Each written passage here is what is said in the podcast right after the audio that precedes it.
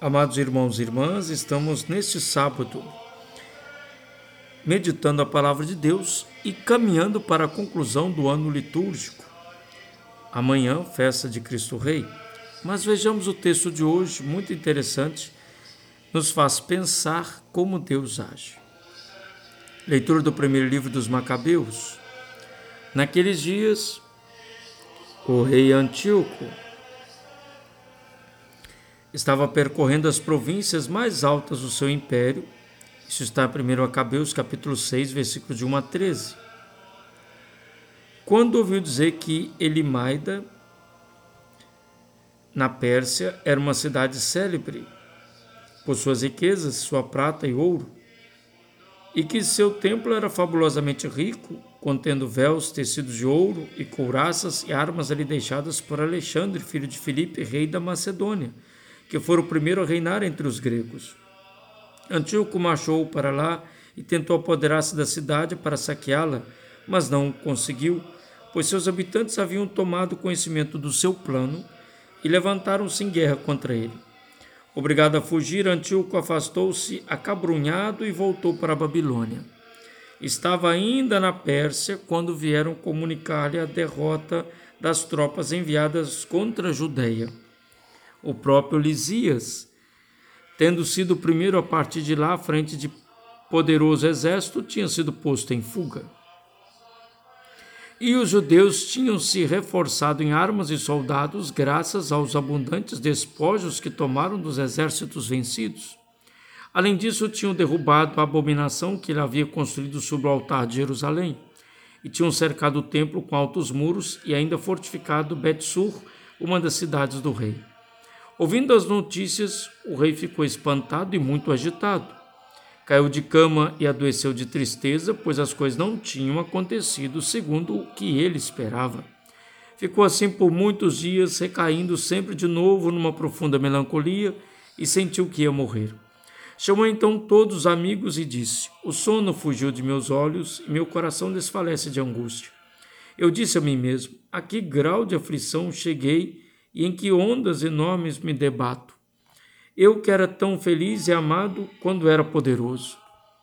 Lembro-me agora das iniquidades que pratiquei em Jerusalém. Apoderei-me de todos os objetos de prata e ouro que lá se encontravam e mandei exterminar sem motivo os habitantes de Judá. Reconheço que é por causa disso que estas desgraças me atingiram e com profunda angústia vou morrer em terra estrangeira. Deus não deixa de dar a sua vingança sobre aqueles que fazem o mal contra os seus ungidos eleitos. Interessante que o rei quer muito mais, muito mais, já tem, mas quer mais. Essa é a ganância do mundo. Quanto mais tenho, mais quero. Independente se pessoas vão morrer, independente se pessoas serão destruídas, eu quero ter poder. Esta é a obra do maligno, esta é a obra de Satanás, essa é a obra do diabo. Quando o diabo tenta Jesus, ele quer dar a Jesus um poder do mundo. Ele quer conduzir para mentira, verdade esquecida, mentira que seria a vencedora da verdade. Jesus destrói toda a mentira do demônio. Assim também os poderosos deste mundo dizem, eu era amado quando era poderoso. Eu era amado quando era poderoso. Agora que nada tem, tudo estou perdendo e até estão me abandonando. Ele cai em depressão, ele cai na melancolia, ele cai numa profunda tristeza da alma. Ele cai de cama, mas morre em terra estrangeira. Olha como Israel vai reforçar com armas e soldados, graças aos abundantes despojos dos exércitos vencidos, reorganizam o altar de Jerusalém, destrói a abominação se nós tirarmos do nosso meio as abominações, às vezes nós falamos uma coisa e corremos o perigo de fazer outra. Nós defendemos uma coisa, mas não defendemos outra. Nós às vezes falamos uma coisa e não testemunhamos aquilo que falamos, mas fazemos outra coisa. É preciso querer conversão para não pensarmos que somos poderosos e mesmo os poderosos deste mundo serão destruídos. O Salmo 9 diz assim: Cantarei de alegria ao Senhor, pois me livrastes. Senhor, de coração vos darei graças, as vossas maravilhas cantarei. Em vós exultarei de alegria, cantarei o vosso nome, Deus Altíssimo. Voltaram para trás meus inimigos, perante a vossa face pereceram. Repreendesse as nações, os maus perdesses, apagasse o seu nome para sempre. Onde estão os impérios? Babilônia, Império Romano, Império Grego, Império Francês. Onde estão? Os maus caíram no buraco que cavaram. Nos próprios laços foram presos seus pés. Mas o pobre não será sempre esquecido, nem é vã a esperança dos humildes.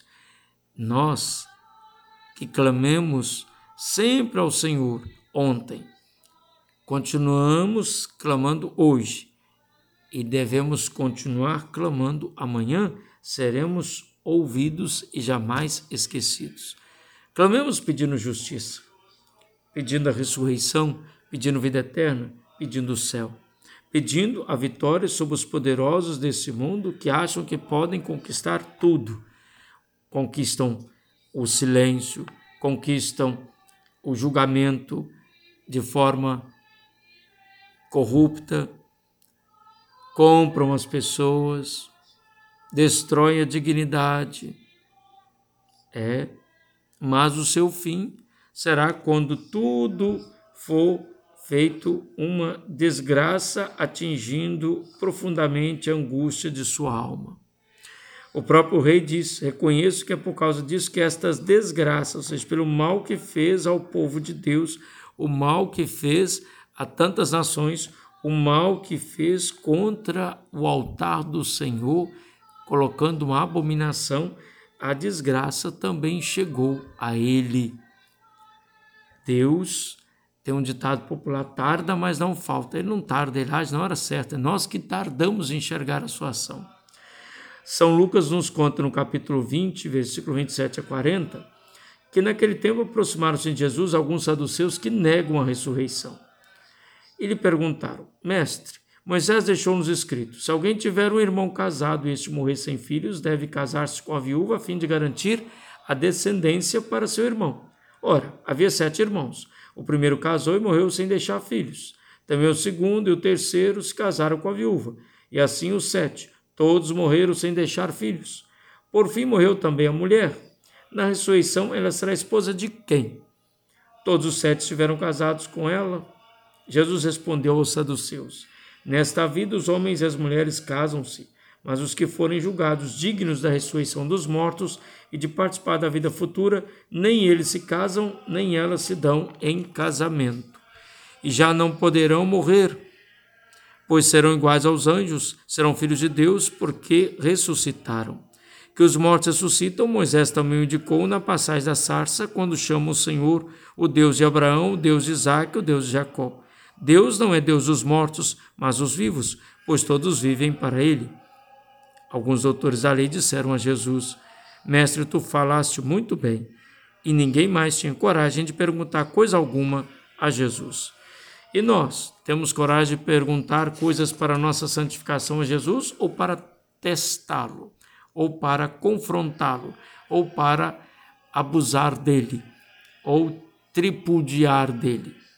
Estamos muitas vezes abusando da religião ou estamos rezando de verdade? Queremos ser dignos da ressurreição dos mortos? Queremos ressuscitar dos mortos? Queremos participar da vida futura? Por que não vão se dar em casamento? Porque o entendimento aqui do casamento é como posse, é como pertença da mulher ao homem e o homem à mulher. E aqui o Senhor está dizendo que ressuscitados nós não pertencemos um ao outro, nós pertencemos a Deus e nele viveremos uma felicidade eterna. Se a felicidade do matrimônio aqui na terra é bela, a felicidade em Deus no céu será plena. Então não precisaremos casar e se dar em casamento, porque a beleza e a completude serão eternas na eternidade do amor, que é a felicidade plena.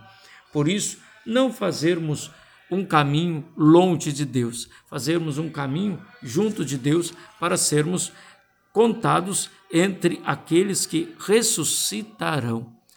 Também Deus é o Deus dos vivos e não dos mortos, pois todos vivem para Ele. Por isso, Jesus no Evangelho de São João: vivos ou mortos, pertencemos ao Senhor. Aquele que crê, mesmo que morra, viverá. Por isso, Paulo diz: vivos ou mortos, pertencemos ao Senhor.